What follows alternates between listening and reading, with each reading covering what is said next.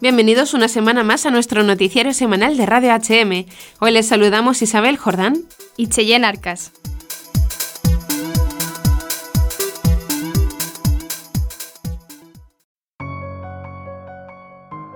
Los cristianos siguen siendo brutalmente asesinados ante el silencio culpable y la inoperancia de los poderes públicos internacionales. El pasado 21 de abril, cientos de cristianos se unieron a la muerte y resurrección de Jesucristo. El grupo terrorista islámico ISIS perpetró dos atentados en Sri Lanka, India, contra las iglesias San Sebastián de Negombo y San Antonio en Colombo, además de atacar un templo evangélico en Baticaloa. El total de las víctimas mártires por su fe asciende a 321, cifra que puede verse incrementada pues hay más de 500 heridos. Las autoridades han detenido a 40 sospechosos de estar relacionados de algún modo con los ataques y el país se encuentra en estado de emergencia. Esta no es la primera vez que los cristianos son atacados en Semana Santa, en países donde son minoría. El 9 de abril de 2017, en Domingo de Ramos, 30 personas fueron asesinadas y al menos 70 quedaron heridas en un ataque suicida a la iglesia copta en Tanta, Egipto. Otro terrorista suicida atentó contra la iglesia de San Marcos en el distrito de Mansilla, en Alejandría, dejando 16 muertos y 66 heridos. El 27 de marzo de 2016, en domingo de Pascua, al menos 75 personas fueron asesinadas y otras 340 quedaron heridas en el atentado suicida contra el parque Gursal e Iqbal en Lahore, Pakistán, donde los católicos celebran la resurrección de Cristo. El 2 de abril de 2015, en Jueves Santo, terroristas musulmanes ingresaron a la Universidad de Garisha, en Kenia, y asesinaron a 148 estudiantes cristianos, dejando también más de 70 heridos. Resulta penoso que mientras nuestros hermanos mueren asesinados, los organismos internacionales y partidos políticos omitan declaraciones al respecto. Al parecer es mucho más importante emitir juicios y consideraciones sobre los derechos y privilegios que en el nuestro y en otros países deben tener los animales. Asesinamos a bebés en el vientre materno, queremos matar a ancianos y enfermos con la eutanasia, dejamos que sean asesinados brutalmente los cristianos solo por serlo y no pasa nada. Pero eso sí, se alza la voz pidiendo que los animales sean considerados como parte de la familia y que sean atendidos en los hospitales, mientras las listas de espera son infinitas. No es para llorar. Pidamos a estos mártires que han compartido la muerte y resurrección de Cristo que intercedan por nosotros para que podamos valorar y defender la dignidad sagrada de toda vida humana.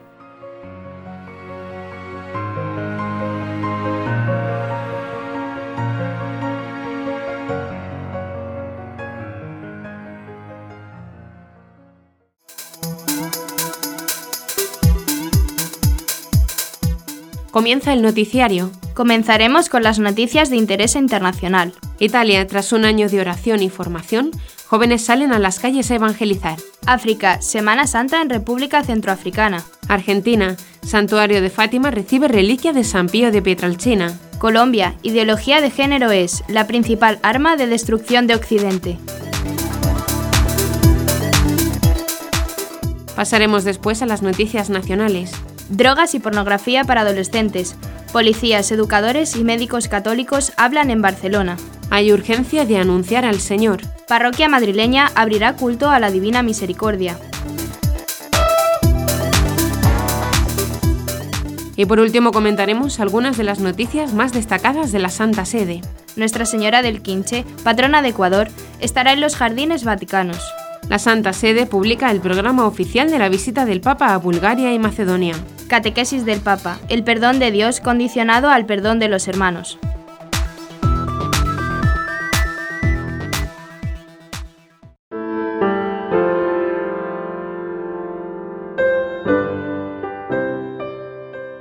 Comenzamos con las noticias internacionales. La Escuela de Evangelización de la iniciativa Sentinele del Matino di Pascua, que traducido al español es Centinelas de la Mañana de Pascua, hacen a los jóvenes una propuesta de formación y evangelización en unión al Monasterio del Espíritu Santo en las colinas de Florencia, Italia. En esta propuesta los jóvenes se preparan durante un año rezando y formándose en el Monasterio del Espíritu Santo para anunciar después a Cristo en las plazas, calles, playas, centros comerciales, etc., evangelizando e irradiando la alegría de Cristo resucitado. La iniciativa está inspirada en la fraternidad Genis Lumière, fundada en Francia en el año 1984 por el monje benedictino Padre Daniel Angie, quien tras vivir un periodo como eremita en África, quedó muy conmovido por la tristeza que vivían los jóvenes en Occidente. Así, ve la necesidad de formar a jóvenes misioneros para que lleven a sus coetáneos un mensaje de esperanza y amor. A Italia la experiencia llega de manos del sacerdote Gianni Castorani, quien antes de ser presbítero vivió la experiencia en Francia, transformando su vida. Esta iniciativa tiene como propósito hablar con los jóvenes, responder a sus preguntas, al miedo del mañana, a las inquietudes y preocupaciones, proponiendo el Evangelio como respuesta. Pero antes de formar jóvenes misioneros, es necesario que ellos vivan una experiencia de meditación y contemplación, que es la que se realiza en la Escuela de Evangelización con la Vivencia, durante un año en un monasterio. Esta escuela, que nació de los centinelas de la mañana de Pascua, fue fundada en el 2007 en una pequeña parroquia del Mugello, provincia de Florencia, siendo luego trasladada a su entorno actual en el Monasterio del Espíritu Santo. Allí los jóvenes, antes de evangelizar en las calles, pueden dedicar un año de sus vidas a Dios a través de cuatro pilares, la oración guiado por la liturgia de las horas, la formación, la vida comunitaria y finalmente salir a la misión. Una iniciativa que también ha dado frutos vocacionales, ya quienes optan por vivir un año en el monasterio aceptan la castidad con alegría, pobreza con alegría, obediencia con alegría, convirtiéndose en un periodo de discernimiento para la vocación. Algunos jóvenes que han asistido a la escuela son sacerdotes o monjas, señala el padre Yaní, quien también explica que varios han visto igualmente fortalecida su vocación al matrimonio.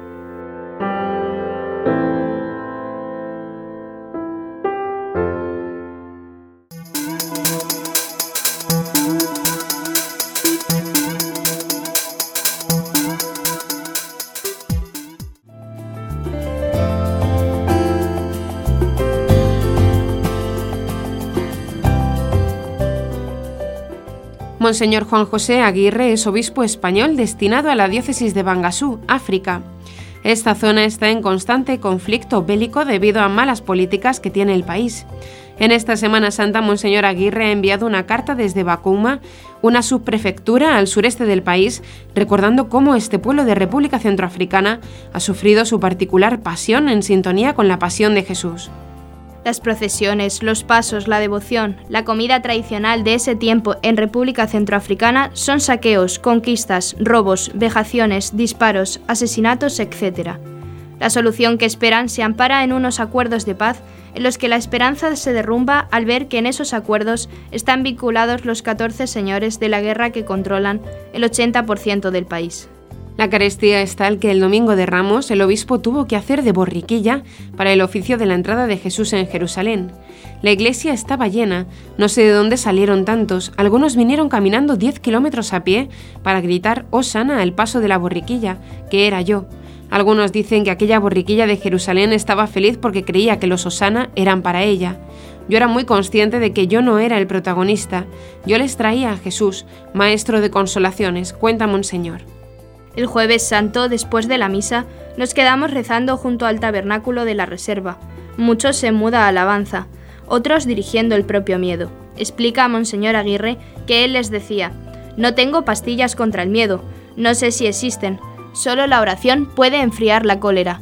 Y es que hay que saber que Cristo es la contraseña para entender todo lo que nos ha pasado. Contemplar su comportamiento no violento y de perdón, expuso Monseñor Aguirre.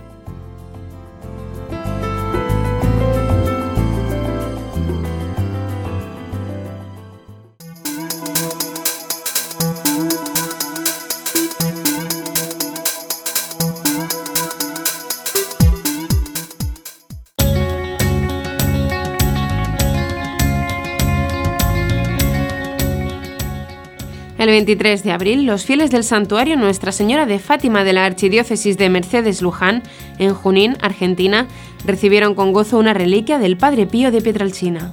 Los fieles veneraron uno de los mitones de San Pío, gracias a la iniciativa del grupo de oración Padre Pío que se está formando en la comunidad. Los mitones son los guantes con los que el santo italiano cubrió sus manos durante los años en que experimentó los estigmas de Cristo. La reliquia también llegó junto a un solideo del Papa Francisco para incentivar la oración por su pontificado. Para la actividad se coordinó el rezo del Santo Rosario con meditaciones del Padre Pío, la adoración del Santísimo Sacramento, reflexiones de la espiritualidad del Santo Franciscano Capuchino y la celebración de la misa. Además se bendijo a los presentes con la reliquia del Padre Pío y se rezó especialmente por el Papa Francisco. La reliquia del Padre Pío permanecerá en el santuario hasta el día siguiente, cuando los fieles reciban la imagen peregrina de la Virgen de Fátima que recorre el país. La imagen mariana llegó desde Portugal el pasado 2 de abril y se queda en el santuario Nuestra Señora de Fátima hasta este domingo 28 de abril, para la veneración de los creyentes.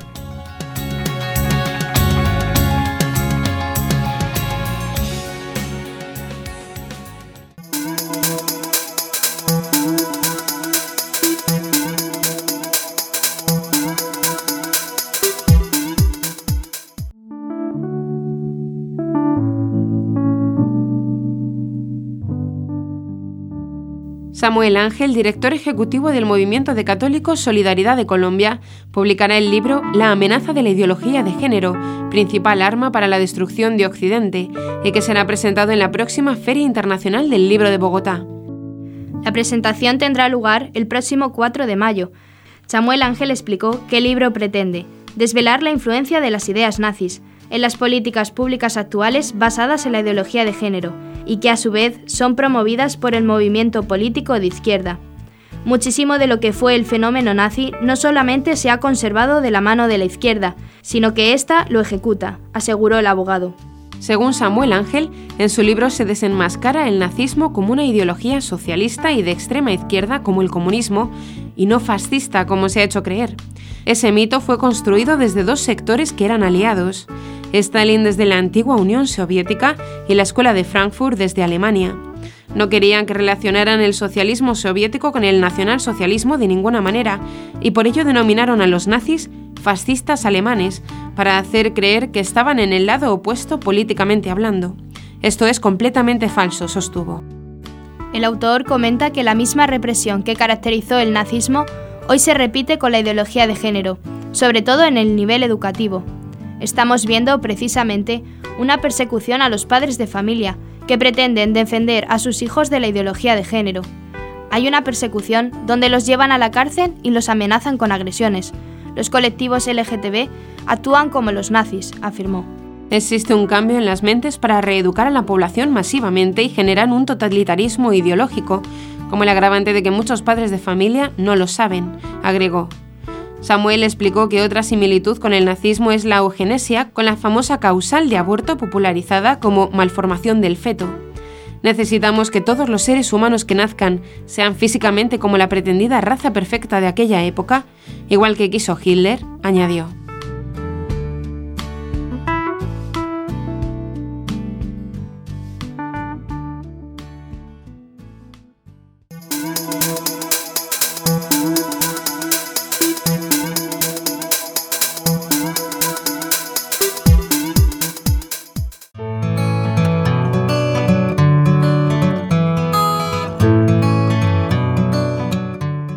Pasamos ahora a las noticias de interés nacional. El miércoles 8 de mayo en Barcelona, el Palau Macaya de la Caixa acoge una jornada gratuita y abierta, pero que requiere invitación, en la que médicos católicos, policías y educadores hablarán sobre reformar la personalidad de los adolescentes, el riesgo del alcohol y la pornografía como actividades recreativas. Organiza el acto la Fundación Casa de Misericordia de Barcelona, con el patrocinio científico de la Federación Internacional de Asociaciones Médicas Católicas. La Casa de Misericordia de Barcelona es una institución educativo-asistencial que acumula siglos de vida. Siempre ha combatido las adicciones en menores y jóvenes. En esta ocasión se han escogido dos adicciones de gran actualidad, el alcohol y la pornoadicción, para sensibilizar a las familias, los educadores y los médicos. El encuentro ofrece algunas estrategias más para encararse a unos problemas relacionados íntimamente entre sí. El evento dará comienzo con la celebración de la Santa Misa en el Palau Macaya a las 8 y 45 de la mañana y finalizará a las 14 horas, después de haber tenido la exposición de varias charlas por parte de cualificados ponentes profesionales.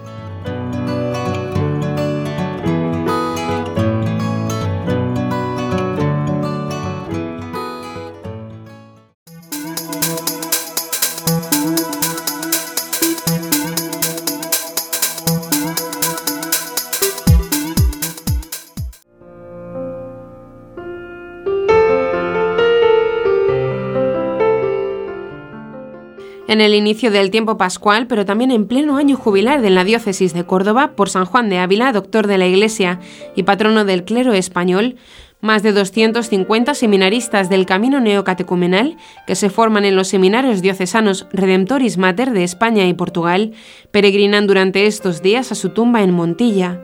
El punto de reunión para todos ellos fue Madrid.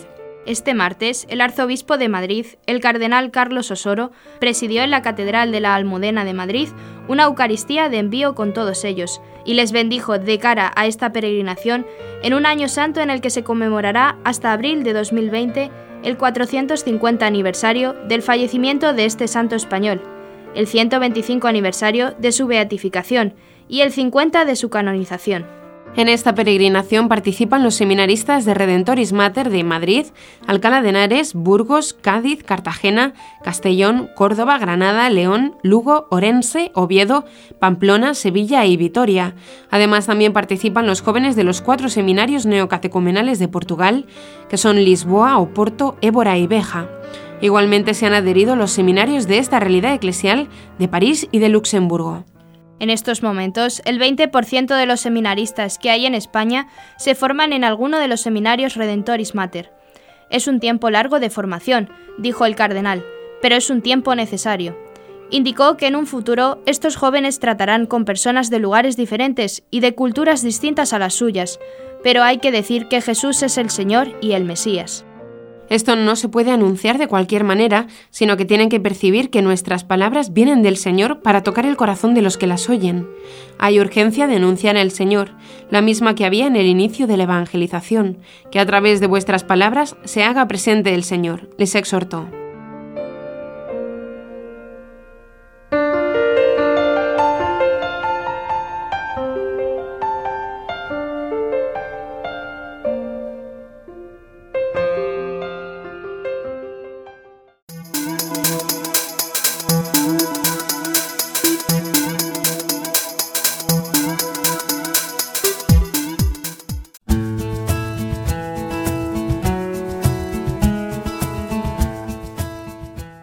Lugar de culto dedicado a la Divina Misericordia se abrirá este sábado 27 de abril en Madrid.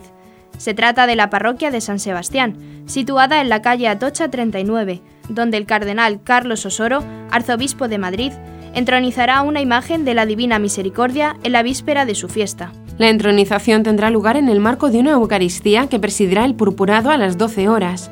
Al término de la celebración, la hermana Sor Mijaela Cas, superiora de la Congregación de las Hermanas de Jesús Misericordioso de Vilna, Lituania, ofrecerá un testimonio sobre la misericordia divina.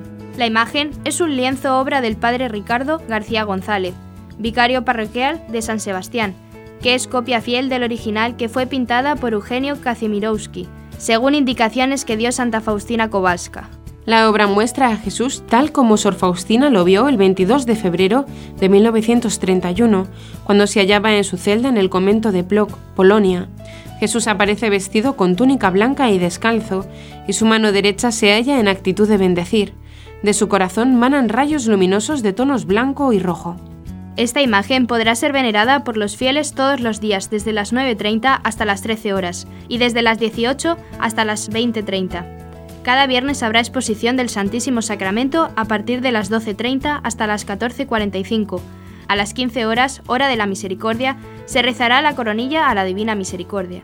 Varias son las gracias que se obtienen en el Día de la Misericordia, instituido por San Juan Pablo II en el año 2000 para que se celebre cada año durante el segundo domingo de Pascua.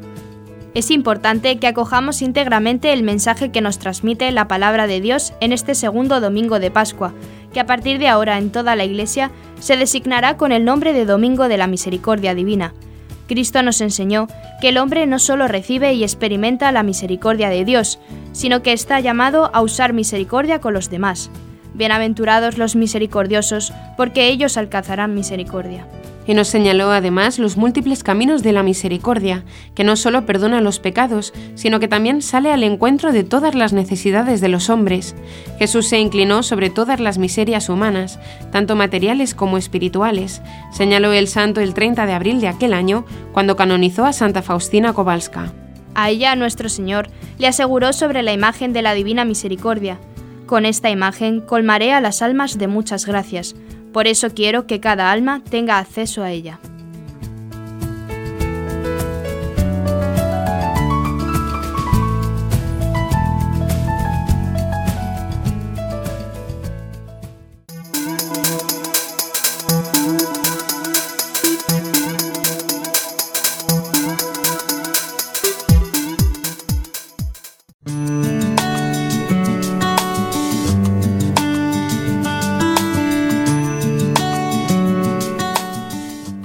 Vamos por último las noticias de la Santa Sede. En una labor conjunta de la Embajada de Ecuador ante la Santa Sede, la Conferencia Episcopal Ecuatoriana y la Gobernación de la Ciudad del Vaticano, se ha logrado que la imagen de Nuestra Señora del Quinche, patrona de Ecuador, y que fue visitada por Francisco en el 2015, esté presente en los jardines vaticanos. La obra, fruto del trabajo del artista Domenica Barahona, se sumará a otras que están presentes en estos legendarios jardines, que ocupan la mayoría de la colina vaticana. Esta presencia de la imagen de la Virgen del Quinche simboliza la fe y la piedad mariana notorias del pueblo ecuatoriano. La imagen original de Nuestra Señora, que se encuentra en el santuario del Quinche, fue tallada en 1585 por el escultor español Diego de Robles. Es tradición que hasta este santuario, ubicado en el distrito metropolitano de Quito, acudan miles de devotos cada 21 de noviembre cuando se celebra su fiesta. Son muchos los favores que sus devotos otorgan por su intercesión.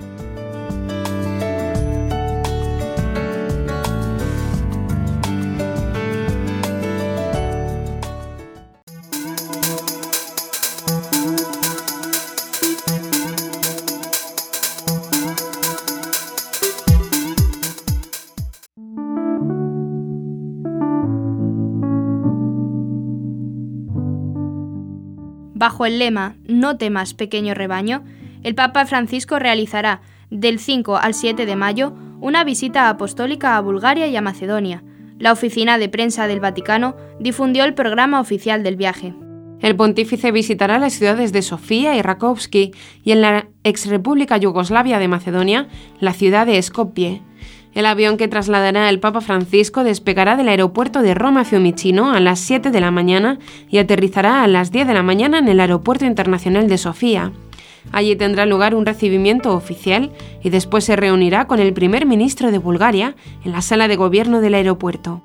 Luego, el Santo Padre se trasladará al Palacio Presidencial para la ceremonia de bienvenida en una plaza adyacente, y después realizará la visita de cortesía al presidente de Bulgaria, Rumen Radev.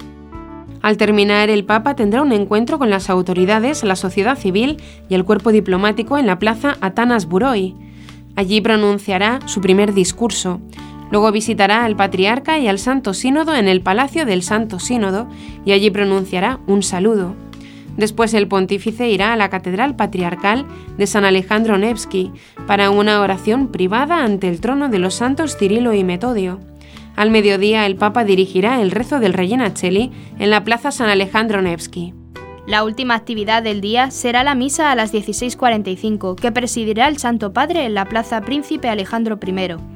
Al día siguiente, Francisco hará una visita privada a un campo de refugiados a las 8.30 y luego irá en avión a Rakowski a las 9.30. Allí celebrará la misa con primeras comuniones en la iglesia del Sagrado Corazón de Rakowski. Posteriormente almorzará con los obispos de Bulgaria en el convento de las Hermanas Franciscanas y al finalizar tendrá un encuentro con la comunidad católica en la iglesia San Miguel Arcángel de Rakowski y pronunciará un nuevo discurso.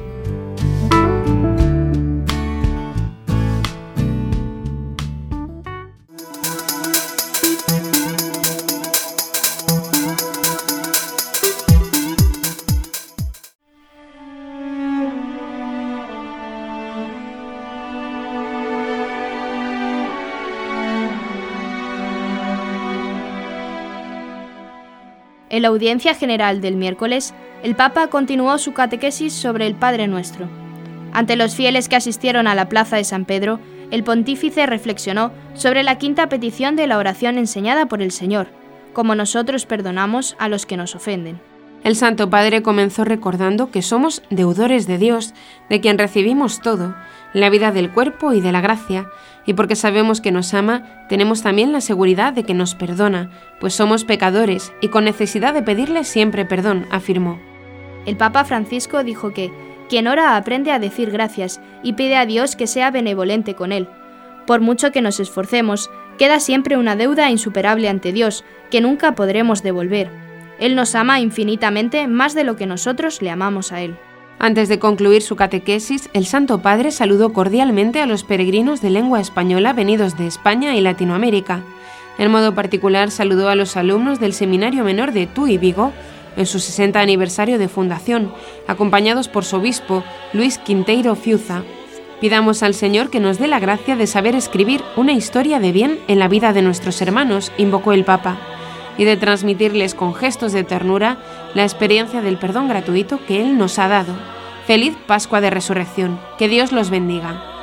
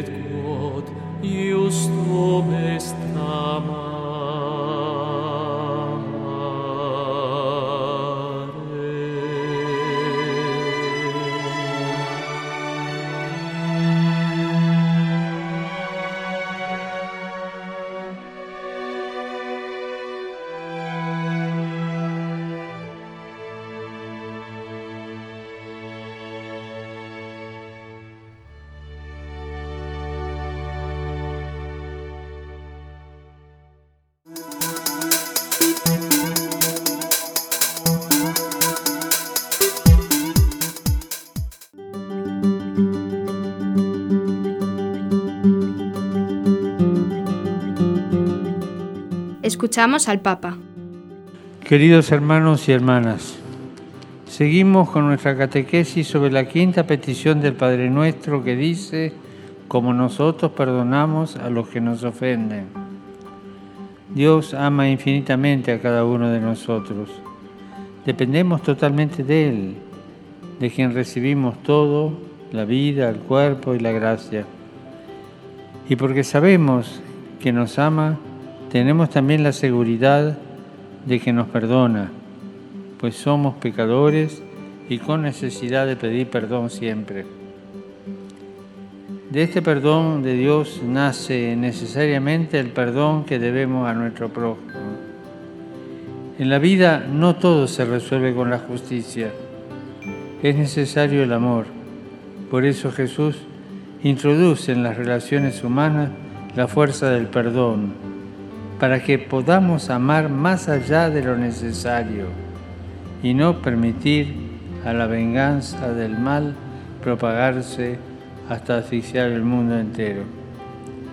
Jesús sustituye la ley del talión con la ley del amor. Lo que Dios ha hecho por nosotros, nosotros lo hacemos por nuestro prójimo.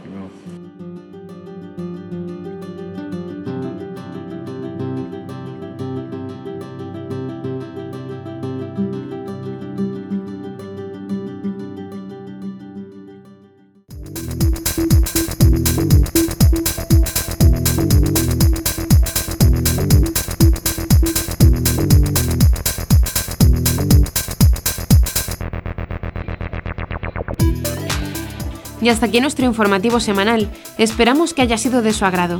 Recuerden que pueden seguir escuchándonos siguiendo el resto de nuestra programación en directo a través de la web www.radiohm.net. En ella podrán encontrar también distintos podcasts con los informativos anteriores y otros audios que también pueden ser de su interés.